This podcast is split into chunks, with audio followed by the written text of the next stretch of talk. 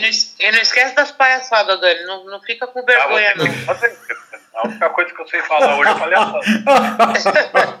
Não, é. Não, não, sem o seu toque de humor não dá, mano. Não dá, vai ficar muito sério. Eu, eu fiquei uma semana rindo do pica-pau da morena, mano. Eu fui até ver o episódio, mano. Você é louco, mano. Então lá no 3, 2, 1, tá? Então lá, 3, 2, 1. Esse é o podcast TBT Rapcast.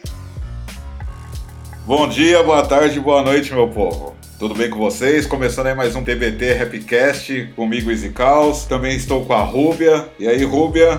Salve, Zicaus. Boa tarde, bom dia, boa noite, boa madruga, seja aí qual horário que você estiver ouvindo aí. Chegando mais uma vez aí, lindo e elegante nesse podcast. Chamando aí meu É. parceiro Dani C também na área. Cadê o Dani C? Já chegou também? Já estamos aqui, já. Estamos aí desejando boa quarentena pra todos, né? Não faz diferença se é dia, se é tarde, se é noite, é tudo a mesma coisa. Então, boa quarentena para todos. Tá difícil, né, essa quarentena, né, rapaziada? Tá osso, né? Mas vamos lá. Então, hoje o tema é 30 anos do álbum American Most Wanted do Ice Cube, primeiro álbum solo dele. Ele completou 30 anos no dia 16 de maio e houve toda uma toda uma, uma homenagem né, nas redes sociais de vários rappers falando sobre esse disco, vários caras falando da- das, das influências que tiveram através desse álbum. E o Ice Cube, inclusive, fez uma live né, no dia do aniversário mesmo, falando sobre o disco, é, teve convidados, enfim. Eu não pude assistir a live. Alguém de vocês viu a live ou também não? Não, também não vi. Você viu? Não, eu acabei perdendo. Eu só fui ver que teve a live depois. Ah, entendi. É, eu também não consegui E ver. ele, ele não, é, ele não deixou salvo, né? Não deu nem É. pra fazer aquele esquema de ver depois.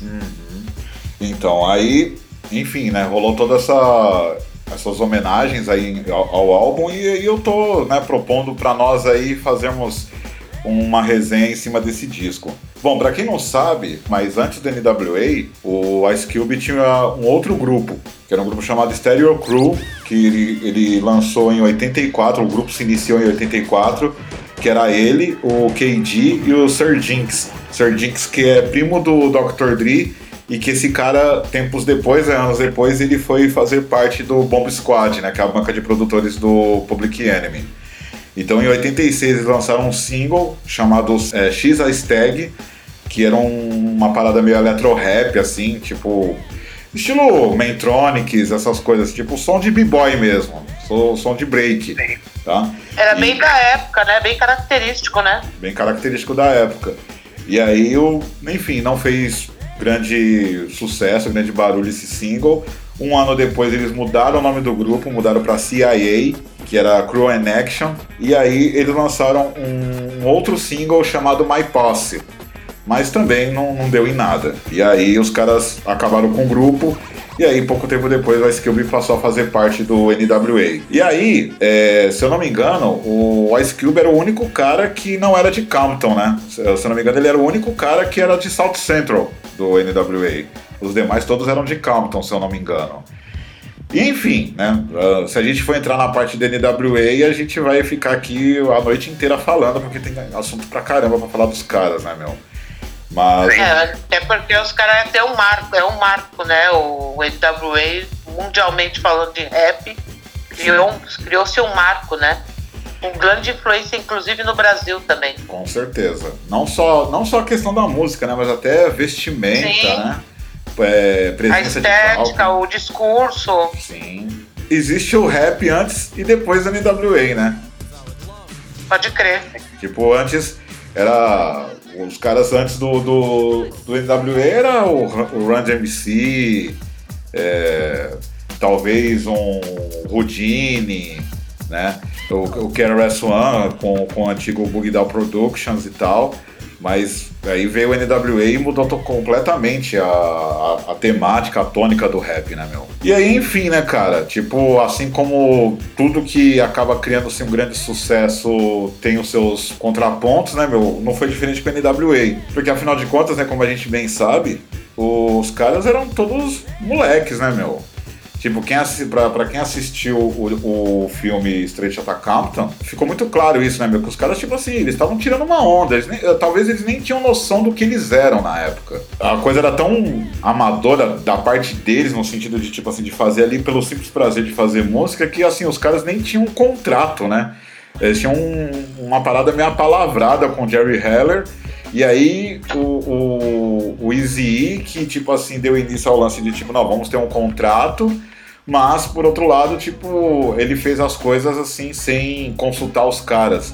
Só que o Dr. Dre, o MC Rain, eles, tipo, estavam muito mais assim na, na condição de receber ordens e o Ice Cube não, né?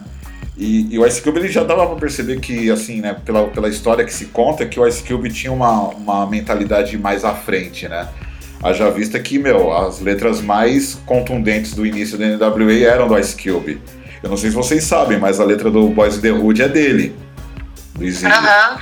É, ele era o, o, o, maior letrista, né? Isso. Dentro do grupo, Com né? Com certeza. E aí, então, assim, não sei se por causa disso, não sei se pelo fato dele já ter começado tão novo é, já com, com grupos, lançando discos, esse tipo de coisa, deu para ele uma vivência diferente. Tanto é que ele foi o cara que não aceitou o contrato da maneira como era. E aí foi, foi esse o estupim para ele sair do grupo. Só que, em princípio, o, o Ice Cube não havia saído brigado com os outros caras. O problema dele era com Easy e com Jerry Heller. Tanto é que o Dr. Dre faria esse disco, né? O solo do, do, do Ice Cube. O Ice Cube queria que o Dr. Dre gravasse e produzisse esse disco, mas o Easy e o Jerry Heller não deixaram o Dr. Dre, não liberaram o Dr. Dre comercialmente falando, né, o contrato, não liberou ele para produzir o disco. E aí nessa, cara, o Ice Cube ele ficou perdido. Porque assim, o que seria agora dele sem o NWA, sem a produção do Dr. Dre? Porque assim, eu esqueci de mencionar, mas esse outro grupo dele que ele tinha antes do, do NWA era produzido pelo Dr. Dre também, da época daquele grupo dele, que era ele, o Iela e mais dois caras, que era o World Class Wrecking Crew. Então o Dr. Dre estava assim, em companhia do, do, do Ice Cube desde dos primórdios da carreira dele, desde, a primeira, desde o primeiro passo, desde a primeira letra. Enfim, eis que o cara chega num show em Nova York e pela e por intermédio do Sir Jinx ele conhece os caras do Public Enemy com o Bomb Squad e aí eles começam a fazer o disco. E esse disco, inclusive, ele foi todo gravado na Costa Leste. Né? Ele foi gravado em Long Island e Manhattan. E uma curiosidade, o Chuck D, ele atuou fortemente no, no disco, inclusive ajudando o Ice Cube a colocar as letras, as músicas na ordem que, que saíram no álbum. Isso é uma coisa que, que eu acho interessante, cara, que é uma coisa que eu particularmente, quando comecei a gravar, eu tinha uma dificuldade com isso. Não sei como foi, se, é pra, se pra vocês também foi assim e tal. Eu sei que o Dani não chegou a lançar oficialmente um álbum com o lado oposto, enfim, mas a Rubia com a RPW talvez pode me ajudar com, com essa dúvida. Você, você tinha essa preocupação da ordem das faixas no, no seu disco? Então, é, o RPW tá na área, ficou bem, bem claro isso, né? Porque a gente teve a sorte de ter um produtor como o Fábio Macari, né?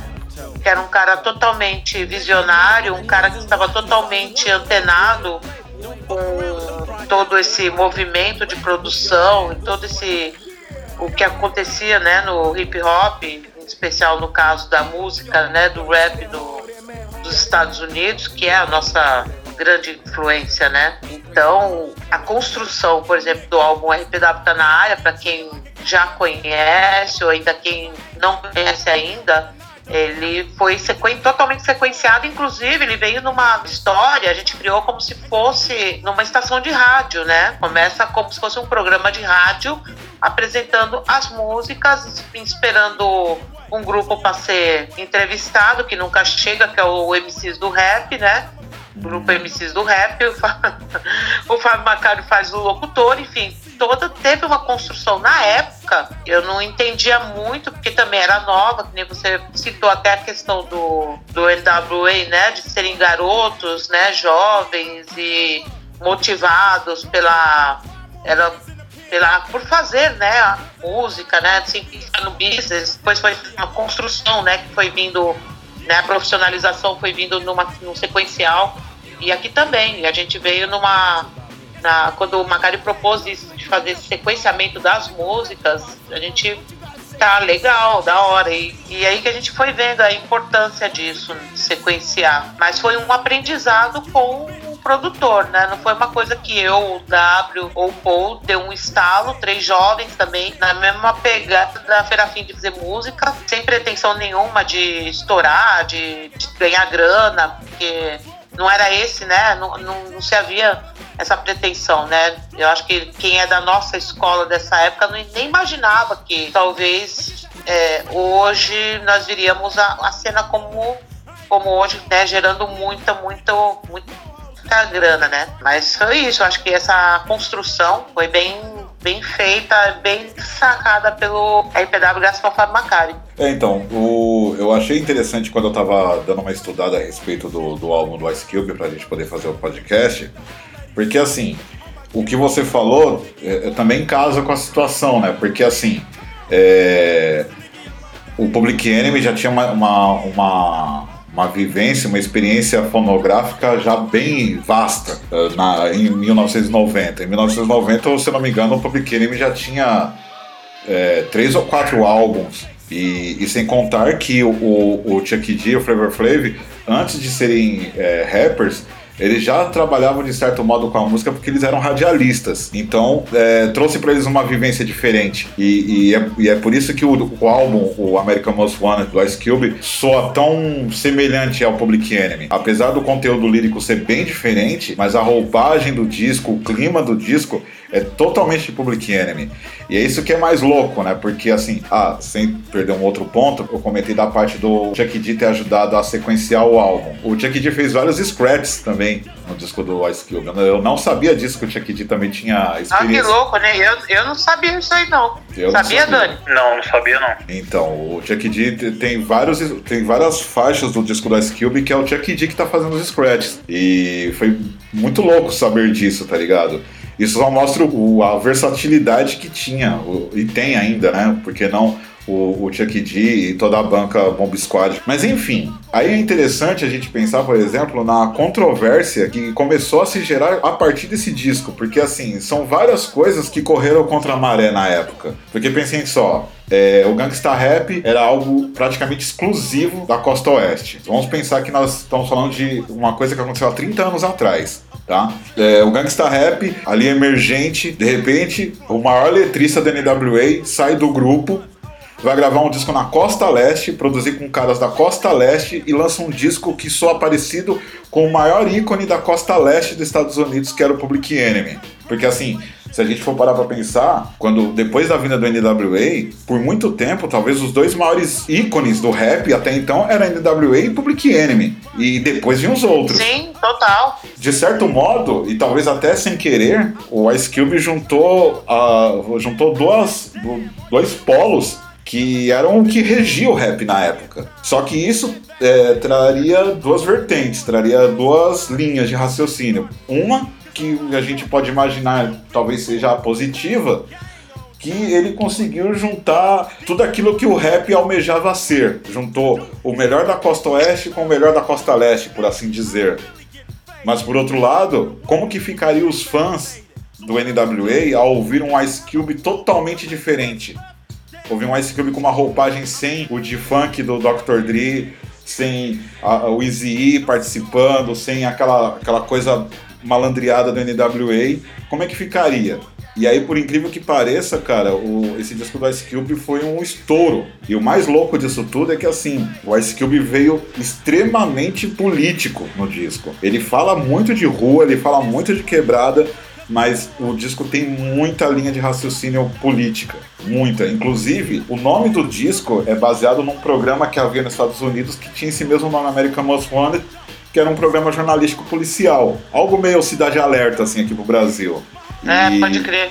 E várias faixas do Ice Cube são intercaladas por trechos de matérias que passavam nesse programa. E a controvérsia não para por aí, porque assim, o Ice Cube não em nenhum momento no disco ele atacou ninguém da NWA. Só que aí no mesmo ano, o NWA atacou o Ice Cube no EP deles 100 Miles in Running, na música Real Niggas. Que eles vão e. É, Pode crer. E aqueles tipo. é, eu esqueci o nome do cara agora. é, é, colocaram ele, tipo, dizendo o nome de um cara que é tipo um traidor da história norte-americana. E aí, meu, a coisa ferveu mais ainda, né? Apesar do disco American Most Wanted, como eu falei, não ter nenhuma, in- assim, nenhuma indireta pra NWA, no próximo álbum do Ice Cube, né? Tudo bem que aí nós estaríamos falando de outro disco, mas só pra pincelar o assunto, veio pra mim que, na minha opinião, é, a- é o maior diss da história do rap mundial, que é a Nova Zelém. Onde ele deixava os caras da NWA. E ele deixavou de uma tal forma que os caras não conseguiram responder o, o, o a diss, tá ligado? Perderam o rumo de casa. Perderam o rumo de casa. A gente até, né, quando a gente tava discutindo essa pauta aqui, né, o Dani falou, né, que o filme do Ice Cube parece que o Ice Cube é um super-herói, né, Dani? É, no filme do NWA. Essa parada do, do traidor aí que o NWA usou, até o Ice Cube, ele mesmo falou numa entrevista, né, que ele queria ter trabalhado com, com o Dr. Dre, mas ele sabia que ia ser, o Dr. Dre ia ser visto de uma maneira errada, porque ele estava sendo considerado um traidor, né? Aham. Ele mesmo usou essa palavra, acho que ele mesmo deu alimento, né, pros caras poder. O cara deve ter pensado, não, ele foi traidor mesmo, vamos fazer um som. E o Izinho era folgado, né, mano? O Izinho era meio Tupac, assim, né, meu? Meio sem noção, agia muito na explosão, acabava. Nessas acabava fazendo muita merda, né? Sim, com certeza. E, um. Só uma curiosidade, né, no, no- no título do disco. É, ele tirou o C do América, né, e colocou os 3K, né, em Isso. alusão a Ku Klux Klan também, baita de uma provocação, que acabava que ele- eles acabavam sendo mais procurados pela América e pela própria Ku Klux Klan.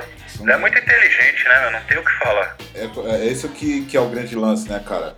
Porque eu não sei se isso era algo que o Ice Cube tinha nele, que de repente não se aflorava tanto na NWA, ou se isso foi por uma influência da, da banca do Public Enemy, mas esse disco, ele é extremamente complexo, cara, sabe? Ele tem muita coisa, assim, muitas mensagens ao mesmo tempo acontecendo no disco, tá ligado? Sim, É, esse disco, por exemplo, né, ele tem. Foi, saiu três singles né, desse álbum. Os The Mac, a faixa título, American Most Wanted, que do outro lado tem a Once Upon a Time on the Projects. E depois tem a Dangerous Species, Tales from the Dark Side, que tem a participação do Chuck D, que foi o terceiro e último single. Essa faixa, Dangerous Species, cara, meu, é pesadíssima a letra dessa música, cara. É, é- é cabuloso o bagulho. E, e outra coisa também, a Who's the Mac, ela leva você a, um- a uma linha de raciocínio que é o seguinte, né? Tipo, Who's the Mac, seria, assim, no português livre, seria quem é o cafetão? E aí, é uma pergunta, né? E aí, tipo assim, apesar da letra enveredar por outras coisas, mas ela leva você a seguinte, a seguinte linha de raciocínio. Será que realmente você é malandro? Será que realmente é você que está prostituindo alguém ou você é prostituído pelo sistema, pela polícia, pelo dinheiro? Então, assim, é, ele veio com uma profundidade nas letras dele que o NWA não tinha. Porque o NWA era aquela coisa escarrada, aquela coisa tipo assim, meu, xingar todo mundo, né, é, sabe? Xingar a polícia o tempo todo, total. matar todo Vida mundo. louca. Vida louca. Sim. E aí veio o Ice Cube com todo esse conteúdo lírico. Então aí acabou. então ele fez com que a- o, o público vesse nele exatamente aquilo que eu estava falando lá atrás. Tipo, nós temos um cara gangsta que fala de, de situações sociopolíticas. Então, ou seja, ele se tornou a junção do NWA com o Public Enemy. Tá ligado? Então, ou seja, ele virou aquilo. Esse som. Ele virou aquilo que, que assim, que o público tinha que, que pra ter as duas coisas, ele tinha que ouvir dois grupos. Agora ele tinha num cara só as duas coisas. A, a mensagem sociopolítica e a roupagem gangsta. E a Endangered Species, pra mim, é a melhor faixa do álbum, mano. Não só pelo fato da letra ser foda, mas, meu, até quando a gente não tinha muita informação, a gente tinha que ir pra galeria, correr atrás de CD, não tinha internet, não tinha nada, não entendia inglês, não tinha acesso a uma tradução, só o fato de separar e ouvir o Ice Cube e o Chuck D rimando junto, era uma coisa de louco, mano. Você fala, caralho, mano, o que, que é isso? Uma coisa que você não imaginava, né? Com certeza. Que é um de cada canto do país, você não imaginava ouvir nunca os caras juntos.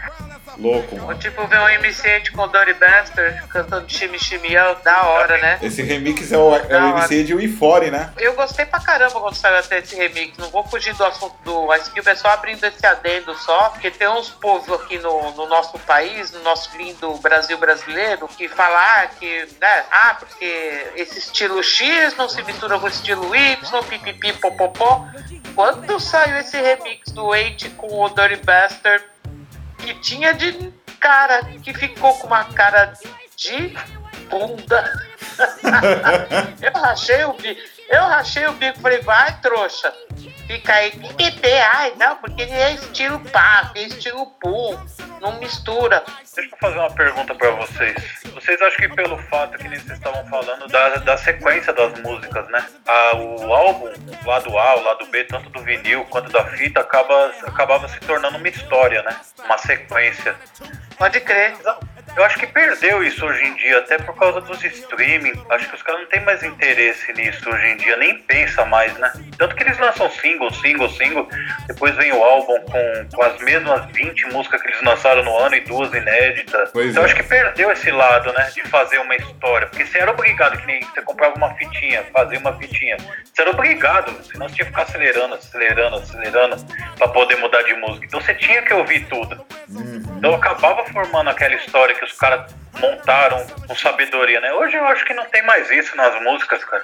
É, o, o que eu penso, mano, é que assim, a- vai, vai de encontro com aquilo que a gente também tocou um pouco no assunto no episódio anterior, né, cara? Eu acho que é, tem a ver com o lance de você fazer hoje hits e não clássicos, tá ligado, mano?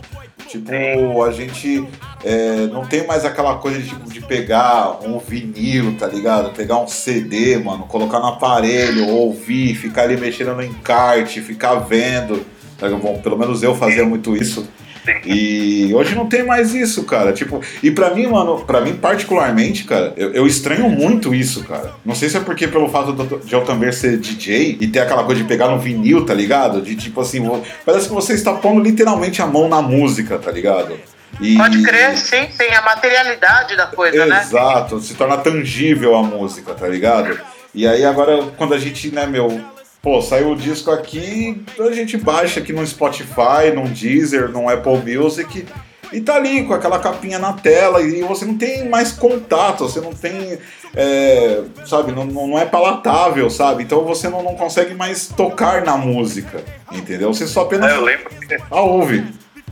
Fala Eu lembro que eu ia na galeria comprar álbum, meu. A gente já, já abria com todo cuidado plástico, tirava aqueles selinhos da frente, colava na parte de dentro da capa. Sim. Sentava crer. ali na galeria mesmo pra ver o encarte. Uns encartes, lembra? Quando saiu aquele CD, acho que era quadro ou triplo do 8 Ball. Ó, Aquilo era uma obra de arte, meu. Pode crer. Álbum triplo, o É. Lost. Triplo, né? É o Lost, meu. Não tem mais isso. Isso era, querendo ou não, isso aí fazia parte também de você ter um álbum, de você ouvir um álbum. Porque não tava, a mensagem do, do cara não tava só na música. Tinha cada encarte fudido, muito louco. Puta trabalho de arte que os caras faziam com fotografia, com texto, com animação. E isso perdeu. Eu acho que é essa questão. É, que, é, nem o Izzy lembrou que a gente falou um pouquinho isso no episódio passado. Dessa coisa da, da, da velocidade né, das informações, que nem ele falou, hoje se faz hit, não se faz clássicos, né? né? Felizmente, mas é uma demanda também que o público também mudou, né? E assim, eles cobram, porque é, é tudo isso que vocês estão falando me remete também até às produções, né? do- dos nossos trampos que a gente fez, essa coisa de pensar no encarte, né? De pensar Sim. na arte, de pegar o CD, abrir o plastiquinho com cuidado, também fazer todo esse ritual. De você Sim. Se você não tivesse um Discman na hora, com pilha, né? Se tivesse pilha ainda, né? Porque, mano, era mó caro.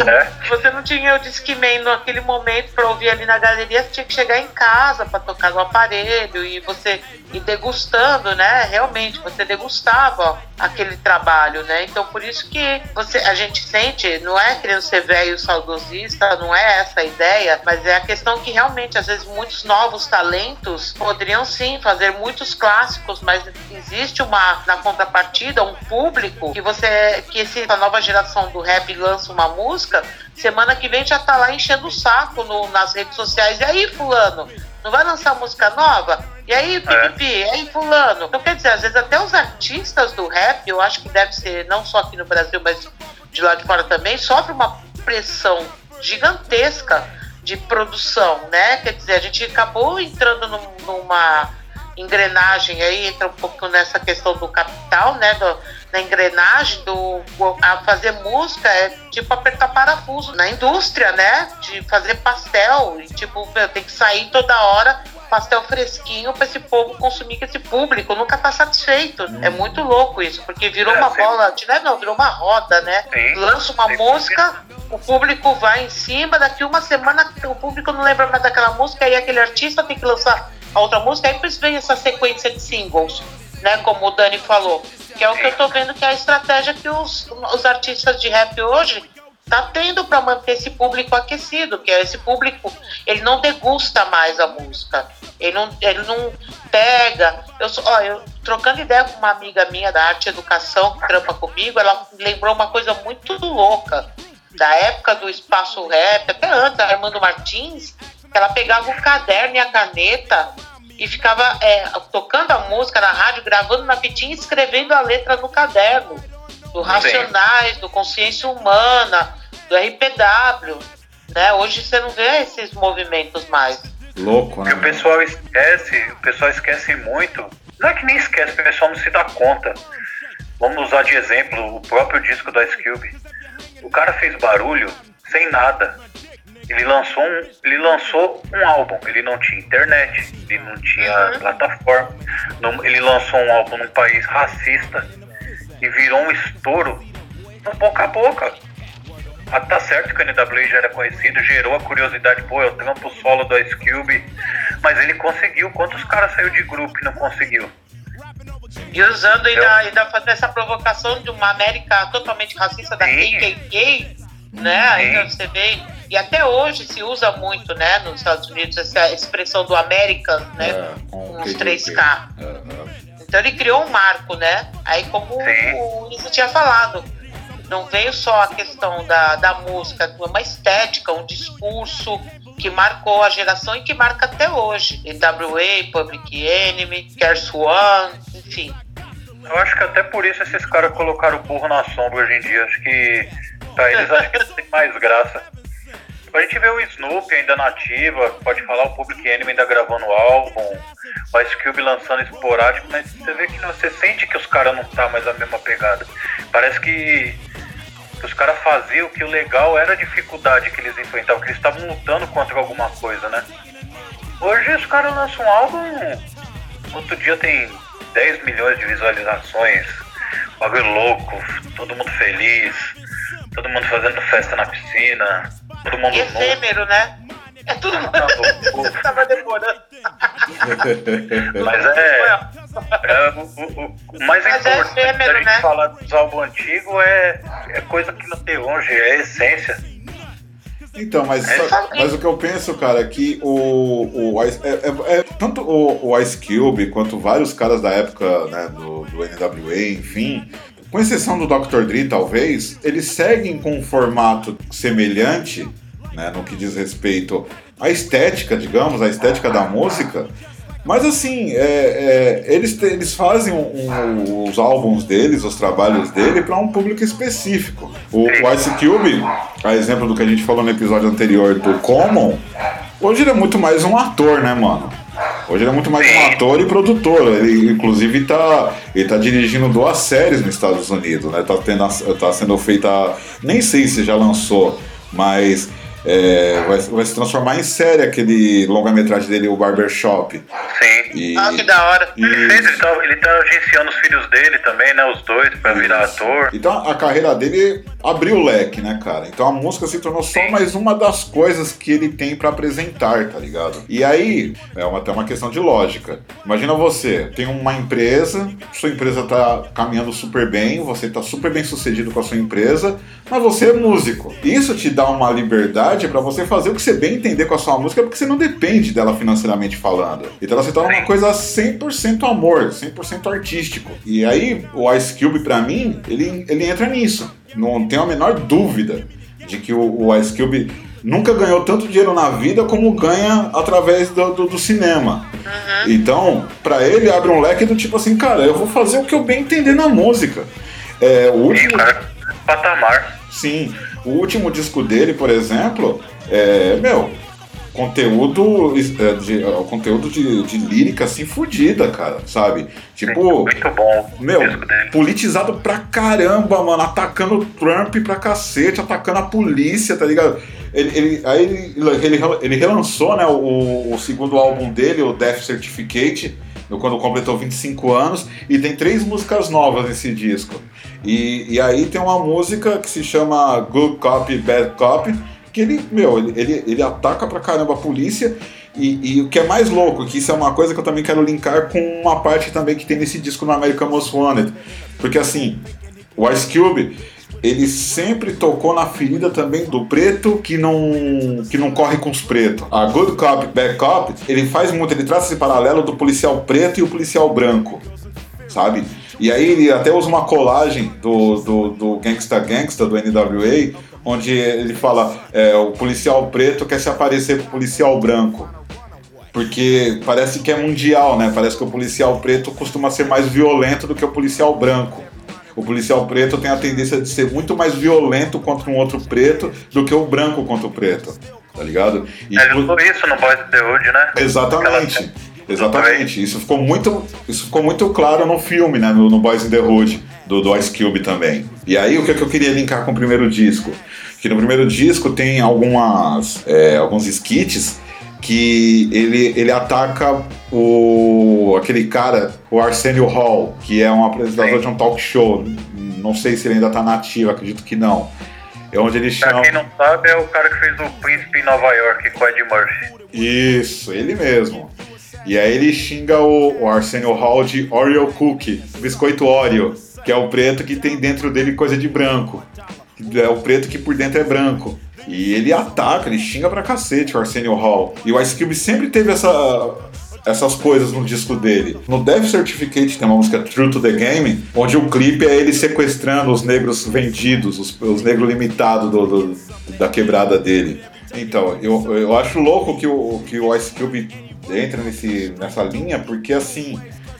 Essa é uma parte, por exemplo, que o rap teve uma certa dificuldade de tratar. É um assunto que o, que o rap não costuma pegar lá nos Estados Unidos. De, de falar também do preto que não corre pelos pretos, sabe? Então esse disco, assim, como eu falei, é um disco extremamente complexo. Tem um- uma outra música nesse disco também, né? Que, que se chama It's a Man Word, que ele canta com a Yo-Yo. É uma música que, tipo assim, que retrata uma batalha do, de uma mulher contra um cara machista, tá ligado? E, e, inclusive, eu tava dando uma, uma ouvida na música e, e prestando atenção na letra e tal. Me lembrou muito, me lembrou muito a Discriminadas da RPW. Ah, é? Por conta daquela parte que você, tipo, treta com WO naquela encenação na música, tá ligado? E a Essa música. música, do, essa música foi inovadora na época também, né? Com do Ice. Cube com Yo-Yo. Eu não, eu não tenho memória de alguém da gringa ter feito isso antes deles. Também e eu não. e o W aqui, né? É, eu também não, não me recordo de alguém ter feito antes do Ice Cube algo nesse formato. Acredito que não. Acredito que não. E tipo assim, meu, e o, e o Ice Cube. A quantidade de merda que ele fala nessa música de mulher, cara, é uma coisa assim que se você for levar a sério, você vai odiar ele eternamente, tá ligado? E aí esse é o outro ponto que eu queria trazer aqui. O, o sexismo e o machismo do Ice Cube no, nesse disco. né? E que foi uma coisa que perdurou por muito tempo assim na carreira do Ice Cube, que depois ele acabou se esvaindo disso aí e desconstruindo essa coisa. Porque o gangsta rap tinha muito disso, né, mano? Tipo, de atacar, total. Dando total. sabe? Total, Você é tinha o aqueles pessoal álbuns, né, meu? Não entendi, é Dani. louco. tá Você tinha aqueles álbuns que eram 10 músicas gangueira e uma metendo a ripa na mulherada, meu. Era, Literalmente, isso, né? era isso o álbum, né? Sim. Era Você 10. pegar Ele sempre nunca tinha é. um, né? aquela X Walloway, mano. X-Walloway. Você traduzia. Você tra... Just Don't Bite, mano. Just e a Don't música, meu, sonora, sonoramente era meu, muito da hora. Quando eu peguei pra traduzir, mano. mas era, era, é, mas o gangsta rap era isso, né? E é o contexto da rua, né? Sim. A droga, o sexo, é, folk police, né? Para não falar o, o português, e, e, e, o dinheiro, enfim, era. Sim. Aqueles não tem como, é, não tem como, né? Falar. O bagulho Bom, do machismo é um bagulho que perdura e, não, eu e existe até fita, hoje. Eu tinha uma fita, eu não lembro se era, não era do NW, era só do Easy uma fita de vídeo, né? O Ida até lembra que era. Acho que era. Ele ficava cantando na beira da piscina e era só putaria. Devia Ah, ter uma. Eu, le- eu vi essa fita. Ele devia ter uma lembro presença desse- mulher na piscina na VHS. casa do cara. É. Era um Então, era VHS. essa imagem pra cá, né? Porque você pega até pelo álbum do Racionais, né? Do, do Holocausto, né? Que tinha todas as músicas, chegava na Mulheres Vulgares também. Até o Brau já falou disso, né? Que se arrepende da letra, tudo que não faria mais uma coisa É, assim. eles não cantam mais, eu achei isso É, da e hora. a Não cantam influência, né? Não é mais. falando cara é, foi a influência musical. Foi o que trouxe de lá, a imagem que veio de lá do gangsta, né? Com certeza. Ditou, ditou regra, né, cara? Sim, E- sim. E aí essa música com a Yoyo foi interessante porque assim, as pessoas, pelo menos na época, não entenderam bem o que, que o Ice Cube quis dizer com aquilo. Porque assim, o Ice Cube diz que ele queria, tipo assim, provocar a, a discussão entre o homem e a mulher e o papel de ambos na sociedade. Né? O nome da música It's a Man Words, né? É o mundo dos homens, que inclusive é uma, tem uma colagem do, do James Brown, que tem uma música com esse mesmo nome. Só que assim, se você ouvir a, a música e ver a, a tradução dela, é difícil você conseguir imaginar que realmente o Ice Cube queria dizer isso, tá ligado? Porque fica muito claro na música, tipo assim, o quanto ele tá destruindo a imagem da mulher na música. E por mais que ele quis dizer que ele queria mostrar exatamente que é isso que acontece, do homem querer destruir a mulher com as palavras e a mulher lutando pra poder mostrar quem elas são e, o que, e do que elas são capazes, mas a música, a, a construção da música não parece isso. E aí foi isso um dos pontos, por exemplo, que causou problemas para Ice Cube, porque se no NWA ele pegava pesado, nesse disco ele pegou muito mais. E o Ice Cube era um cara que, tipo assim, que acabava meio que encabeçando esse lance do ataque gratuito à mulher. Né? No NWA, ele, ele tinha uma música solo que chama A Beat is a Beat. Onde Sim, ele sim, destrói, destrói as mulheres. Tem uma cena que, que é uma cena antológica no, no, no filme, né, Boys in the Hood, que é logo no começo do filme, que eles estão numa festa, num churrasco, aí chega a hora do churrasco está pronto, aí Cube vai na frente, vai na frente de uma mina, aí a mina reclama com ele, aí ele fala, é, galinha também come. Então, tipo assim, o Cube sempre teve esse lance, né, no- pelo menos no começo Eu da carreira dele. eu acho que foi do Clube dos Batutinhas, mano, daquele filme. Lembra dos Batutinhas que não entrava mulher no clube? Ele cresceu nesse clube na adolescência, mano. Que coisa. Little Batatinha. Little É, ele, ele e o Alfafa, mano. Vai ver que ele era parça do Alfafa. Cara, Tô isso é muito tá doido. chorando, mano. Eu tô, eu É, isso é muito também. doido essas ideias. Mais ou menos a estilo vagabundo do MV Bill, né? O que o MV Bill fez naquela letra. Uhum. Isso, é, é tipo isso. Só que, É, só que do MV é Bill, do MV Bill tá muito claro, né? A, a ideia da música, né? O, o MV Bill, tipo assim, se, não sei, né? Claro, se ele se inspirou de repente nessa música com a Yoyo, não, não faço ideia, mas se, se caso ele tenha se inspirado nessa música, ele acertou no formato. O formato ele acertou perfeitamente.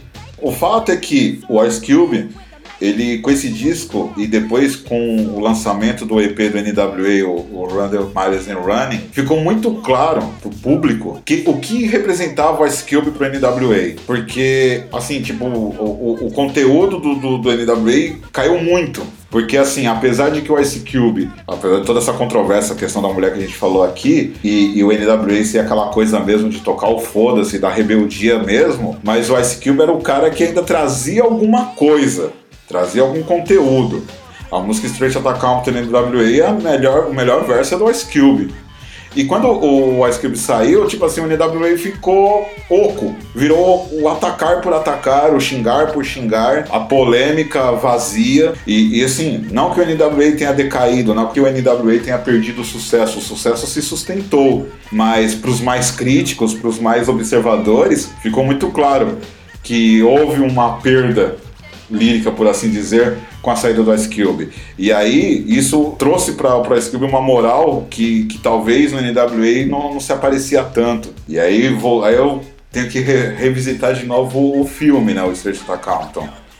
É, apesar de a gente ter falado aqui brincando, né, que o Ice Cube parece um super-herói, né, no, no filme Straight Outta Compton, mas, bom, com exceção evidentemente de Z, todos os caras do NWA estavam envolvidos na, na construção da ideia do filme. Então, assim, o Ice Cube não poderia chegar pros caras e falar, meu, vou querer me pintar como o cara no filme e vocês, tudo bem pra vocês? Não, vai lá, tranquilo. Não, não deve ter sido assim. Uhum. Mas com certeza houve uma conversa com relação a isso. E se a vida foi como ela era, então Ice Cube era aquilo mesmo. Eu, eu não consigo imaginar os caras assim, tipo o Dr. Dre, o MC Rain, o DJ Ella, é, olhando de graça o Ice Cube se vangloriar num filme. É, o Rain boicotou o filme desde a produção, né? Mas foi por esse que motivo? começou a produção, ele sempre falou: se você é fã do NWA, não assista esse filme. Mas você sabe o motivo? Não sei, ele tweetou na época. Ele falou: se você for fã do NWA, não assista esse filme. Mas esse Ele que é sempre mais... boicotou o filme, né? Tanto que ele e o Iela, é, se colo... dava pra colocar eu de figurante ali pra fazer o Iela no filme.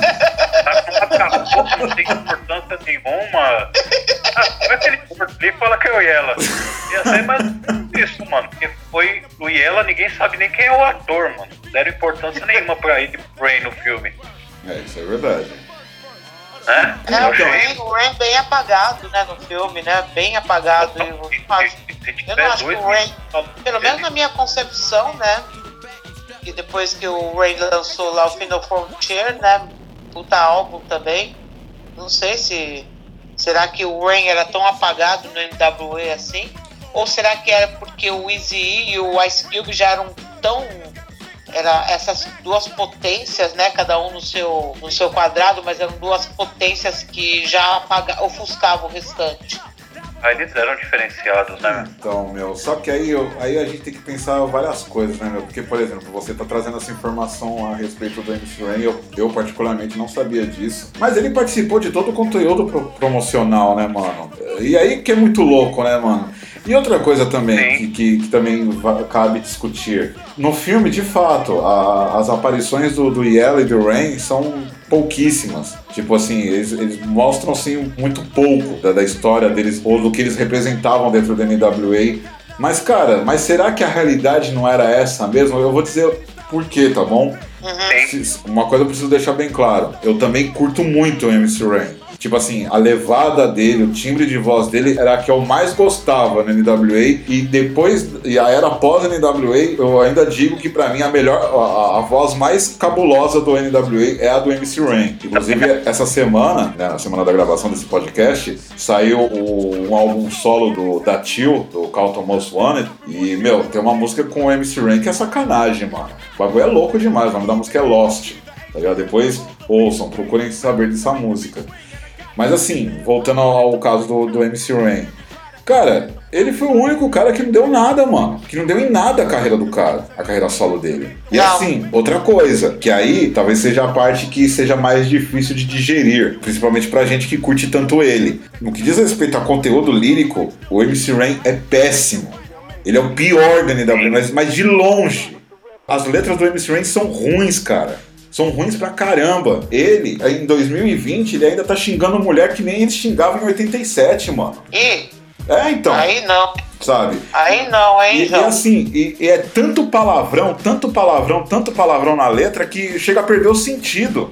Porque assim, se você pegar Eu nem alguma. sabia que ele tava, tinha gravado coisa nova, porque eu fiquei lá no Final Frontier lá. Não, e saiu uma parte de não coisa. mais nada. Não, saiu vários álbuns. Depois desse aí. Então eu não perdi nada. Obrigada. o, o- depois que saiu esse- o- essa música Final Frontier, saiu no primeiro solo dele chamado Kiss My Black Ass, de 92. Depois disso saiu o Shock of the Hour, em 93. Saiu o The Villain Black em 95. E aí depois ele lançou algumas coisas mais underground, porque esse foi o último que lançou pela Ruthless, que é o, o The Villain Black. Mas assim, tipo assim, o conteúdo, as letras dele é a mesma coisa que ele falava no NWA, cara. Mesma coisa. Palavrão, né? É, então, tipo assim, é tanto palavrão, tanto palavrão que a letra, a letra começa a perder o sentido. Aí não dá, né, parça? Ele nem lançava a versão rádio, ele lançava só a versão instrumental, era a mesma coisa. É, as versões rádio que saíam no single era praticamente outra letra, mano.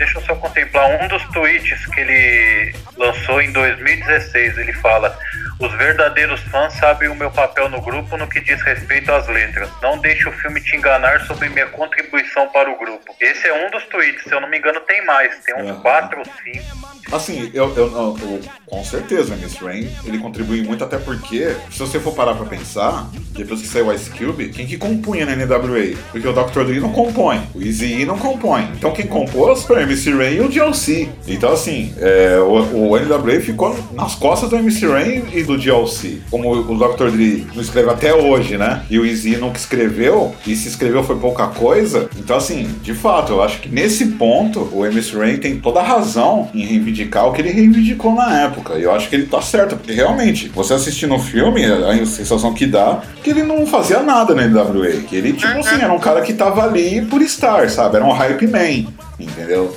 Se a pessoa não conhece, ela acha que é um trio NWA pelo Sim, filme. Sim, exatamente. Tipo assim, não tem representatividade nenhuma. E o Iela pior ainda. O Iela ainda do MC Ray tem hora que fala do Iela, achei patético. É, e ela depois foi fazer fama, ganhar um dinheirinho em outros entretenimentos, né? É, virou diretor de filme pornô. E ganhou dinheiro, hein? E tá ganhando dinheiro ainda, viu? É lógico, é, não, é. Sejamos honestos, né, mano? Sim, sim. O cara achou, achou uma forma aí, tá lá e, meu, vai ganhar o seu dinheiro aí. Então, mas enfim, né? Vamos voltar pro Ice Cube. é... Oh, Ice Cube, America's Most Wanted. Ô Dani, deixa eu te perguntar uma coisa. Você lembra como foi pra você quando você ouviu esse disco? Você lembra alguma coisa da época? Quando que você ouviu? O que, que você achou? Você lembra alguma coisa? Cara, pra mim, é, foi tudo meio esquisito, porque quando eu era moleque, mano, eu. Ninguém perto de mim ouvia rap, cara. Então eu comecei ouvindo, fui lá, eu fiz um rolo numa. Eu tinha uma- um estrelão de futebol de botão, eu troquei no CD do no vinil do Racionais, no Holocausto. E comecei a ouvir, mano. Aí falei, não, começar a ouvir rap, gostei, me identifiquei, comecei a ouvir. E um dia eu fui na loja e comprei o primeiro álbum do NWA. Não conhecia nada, cara. Então o que mais me impactou foi o NWA do que o primeiro álbum do Ice Cube. É, você já você acaba já, quando o Ice Cube saiu, você já conhecia o cara, né? meu? E a gente não tinha essas informações a fundo, né? De treta, de tudo, do que tá acontecendo, de tudo que vem sabendo depois. Quando saiu o álbum dele, pelo menos pra mim, é, eu não tinha acesso à tradução essas épocas, não sabia inglês. Pra mim era o álbum do Ice Cube que saiu do NWA. Eu ouvi da mesma forma, gostei da mesma forma, achei muito bom. E eu falei, porra, ouvi o Ice Cube com o Chuck D, cara. Gostei da música com o Flavor também, achei bem legal. É, e foi isso, mano. É puta álbum, não tem o que falar. E o que é curioso é que você pega as notas desse álbum, a Rolling Stone, ela deu três avaliações nesse álbum. A primeira foi três estrelas, na época, né? Aí acho que em 92 eles deram quatro estrelas, né? E um pouco tempo depois, eles, acho que 25 anos depois ou 20, eles deram cinco estrelas pro álbum. Vai entender, né, mano? E realmente, se ouve esse álbum hoje, você dá cinco estrelas, não tem o que falar. Mas na época já era, né? Aham. Aí você vê como a avaliação dos caras muda também, né? Como a avaliação era outra, como o lado político influenciou pros caras. Eles não viam como dar cinco estrelas pra um álbum politizado. E foi isso. É, na época, pra mim, por não saber inglês, não ter tanto acesso, foi ouvir um álbum da Scube que era do NWA. Pra mim isso foi muito, cara. Porque ter material desses caras era sensacional. Sei que pra vocês é a mesma coisa, né? Você lembra, Rubia, como foi pra você quando você ouviu esse disco? Quando que foi? Ah, como então. que foi? É que eu, eu conheci o Easy antes do NWA, né? Quando ele lançou o primeiro single dele, né? E é daí que eu vim acompanhando. Tinha lá o, o NWA e eu era muito fã, até dentro desse contexto que o Dani mesmo falou. Eu não, não, não sei, né, assim, inglês. Se hoje eu sei um pouquinho, na época eu não sabia zero. Então, é, a sonoridade, a agressividade dos vocais, a, o de funk, né? Ouvindo os samples, que eram músicas que eu curtia da época, da função, da, e, e aquilo me encantou demais, né? Então o NWA foi, né, veio o Easy, depois quando veio o NWA foi um grupo que eu me referenciei muito, cheguei a cantar em cima de, de instrumental, né, na época das, né, que a gente comprava os vinis, né, para usar os instrumentais para cantar. E quando eu tive um pouco de estranhamento desse álbum do America's Most Wanted, mas na época não entendia e hoje depois, né, de saber toda a trajetória da produção, de saber, né, dos caras do, Public Enemy, da mão, né, do, do, do, Public Enemy nesse álbum, eu tinha sentido um estranhamento na sonoridade, mas o eu sei, o, o D-Funk pra mim era muito forte, né, pela pegada do D-Funk, as produções do Dr. Dre, mas eu achei, meu, e o que mais me chamou a atenção na época foi justamente o trocadilho do Americas com o KKK, porque nessa é. época já circulava essa informação entre nós do rap aqui sobre a Ku Klux Klan, Malcolm X, né? A gente fazia esses estudos e a, a coisa que mais me chamou a atenção, por incrível que pareça, não foi nem antes de ouvir as músicas, foi o nome Américas com os 3K. Isso para mim ficou muito marcado na época. Mas eu tive um pouco de estranhamento na sonoridade, assim, eu confesso. Depois que foi aquele processo que a gente já foi falando, de você degustar o álbum, de você ouvir, colocar lá, né, pra ouvir inteiro. E aí, fala, mano, o cara, o cara é foda. E o Ice Cube, eu sempre achei ele um vocal muito foda. E é muito louco, né, porque o Rain, gosto do timbre do vocal do Rain. O Easy era aquele vocal né, totalmente agudo, inconfundível, e o Ice Cube com aquela agressividade, era muito louco, assim. Mas é, eu tenho essas memórias, assim, do, do solo dele pesado nesse álbum. Sim, é, por isso que eu falei, teve esse estranhamento, eu tomei um baque assim quando eu ouvi todo. Falando, peraí, mas essa sonoridade e tal, e ele é agressivo pra caramba, hum. né? E KKK, eu não entendia nada de inglês na época, a única coisa que eu tinha entendido é que eu, eu tinha os, né, a sigla lá e tal. Aí depois você vai pesquisando, vai ouvindo, vai trocando ideia com pessoas que manjam de inglês e tal. Mas não tem como não marcar eu dizer que esse álbum, né, o do Ice Cube, é um dos que marcou geração, tá nos clássicos 30 anos aí, ele to, é totalmente atual, salvo algumas coisas, questões líricas, né, de escrita, de, de temas, mas não tem como negar que não seja o clássico do, do rap mundial esse álbum aí. É, no meu caso, eu, eu acabei ouvindo esse disco depois de um de alguns anos que ele foi lançado. Porque, tipo, quando esse disco, foi, quando esse disco saiu em 90, cara, eu, eu tava começando no rap, assim. E eu era um moleque de 13 anos. Então eu, tipo, meu, não sabia nada de nada, assim. Eu conhecia o Taíde, o Racionais e no máximo um Public Enemy, um Range MC, o NWA, mas assim, conhecia os sons soltos, assim, do NWA, que eu, que eu vim da época do, do, disco pirata, né, mano? Então tinha aquelas coletâneas e tal, os vinilzinho pirata, e tinha uma música do NWA, tinha uma música do Public Enemy, tinha uma música do EMD, do Naughty by Nature, e por aí vai. Então ia conhecendo recortes dos sons dos caras, assim. Mas eu achava muito louco. E aí, tipo, depois de uns dois, três anos que eu fui ouvir esse disco do, do Ice Cube. E quando eu ouvi o disco do Ice Cube, eu, na verdade, pra ser bem sincero, eu ouvi esse disco só acho que em 94, quando o Ice Cube lançou aquele disco Lethal Injection que tem a You Know How We Do It, que foi a época que, que assim, esse disco foi o disco que trouxe o Ice Cube de volta pro de funk, que é um disco totalmente de funk, é tanto é que o, o a fanbase do Ice Cube torceu o nariz para ele, por causa disso, porque ele entrou na vala comum, ele se tornou mais um gangsta rapper da costa oeste, mais um cara com a mesma sonoridade do Dre, do Snoop, do Dog Pound, do Tupac, enfim. E aí, o meu contato mesmo ali de ouvir e conhecer o Ice Cube de ponta a ponta foi nessa época justamente por conta dessa discussão. Porque assim, tudo bem, em 94 eu já conhecia bem mais sobre o NWA, por exemplo, mas eu, eu ainda engatinhava com relação às carreiras solos. O Easy, talvez naquela época era o cara que eu mais conhecia. O Easy, sim, o Easy era o cara que eu sabia de ponta a ponta o que, que rolava com o Easy, porque eu sempre fui muito fã do Easy. E o meu nome artístico, inclusive, é por causa do Easy. E aí eu comecei a ouvir, justamente porque eu ouvi os caras falando na galeria falar, é, meu, o Ice Cube agora eu quis imitar o Dr. Dre. Lá, o Ice Cube agora quer ser igual os caras da Death Row. E aí eu falei, mas caramba, por que, né, mano? Aí eu, come... aí eu fui ouvir o Death Certificate e ouvi o, o American Most Wanted. E eu pirei, cara. Eu falei, porra, mano, que louco, mano. Tipo assim, lembra Public Enemy, cara. Da hora. Eu sempre gostei do Public Enemy. Teve uma coisa, Rubia. Se eu não me engano, você comentou. Você cantava num single do Ice Cube desse, desse primeiro álbum, não cantava? Eu, é, eu cantava do.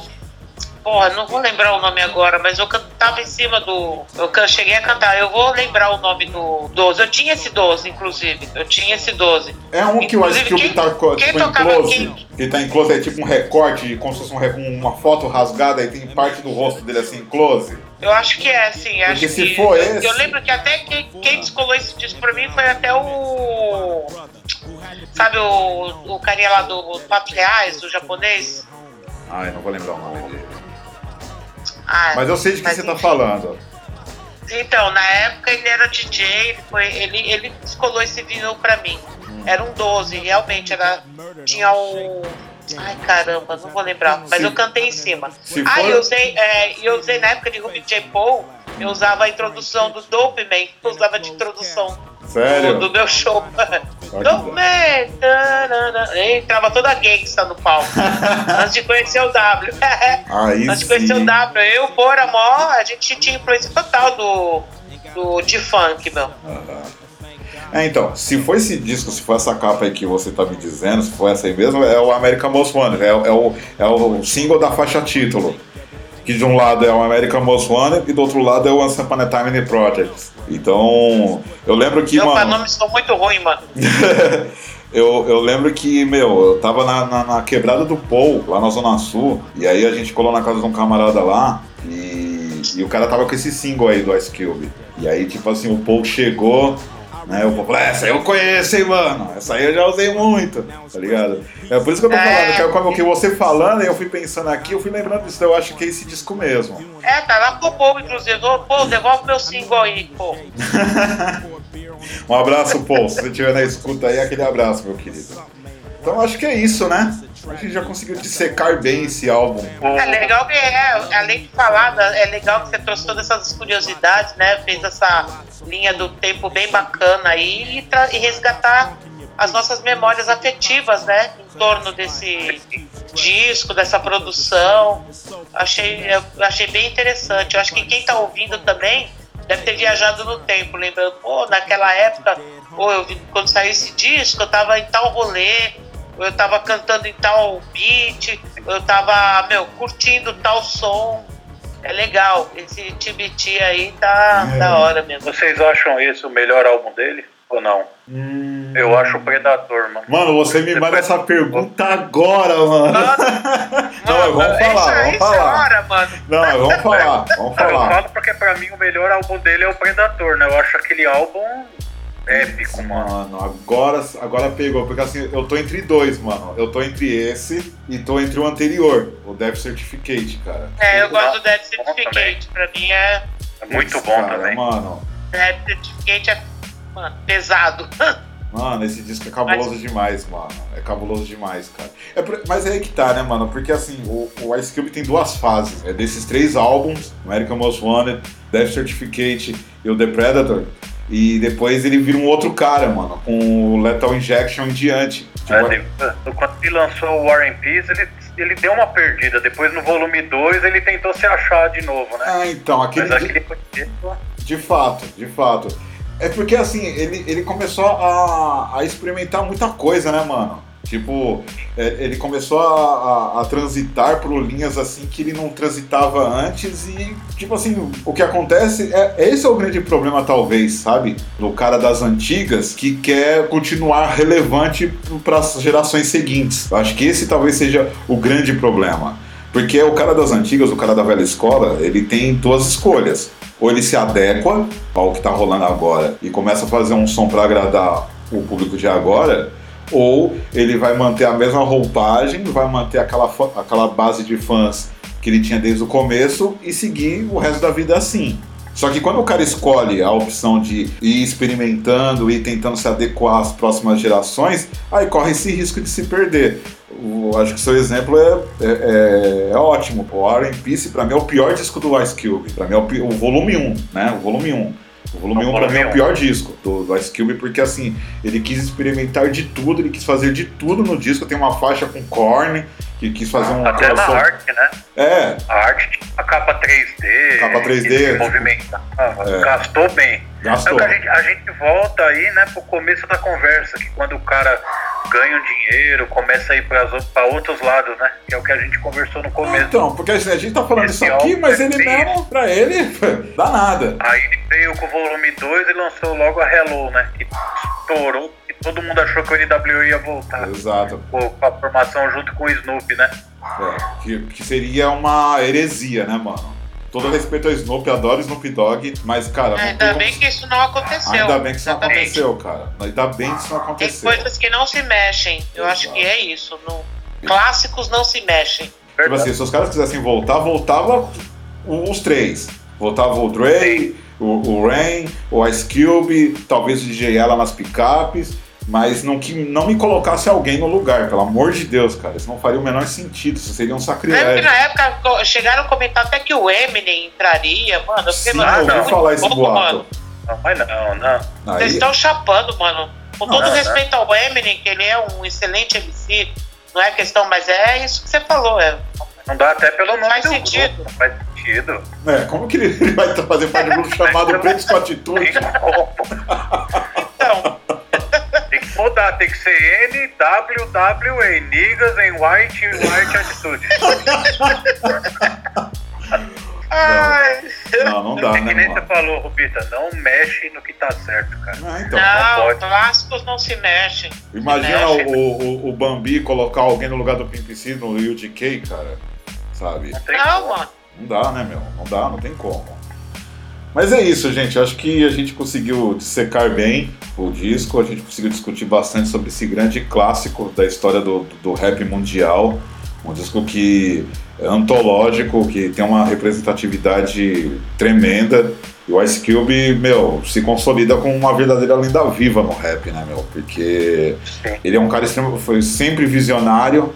Ele abriu o leque da carreira dele e transformou-se numa, numa celebridade, se tornou um- um- uma pessoa de uma carreira extremamente sólida. Se a gente for parar pra pensar, ele é o cara mais ativo da NWA, da, da era pós-NWA. Dos Sim. remanescentes, ele é que tem a carreira mais ativa, porque o Dr. Dre, tipo assim, ele Virou faz as empresário, né? é, ele é um empresário.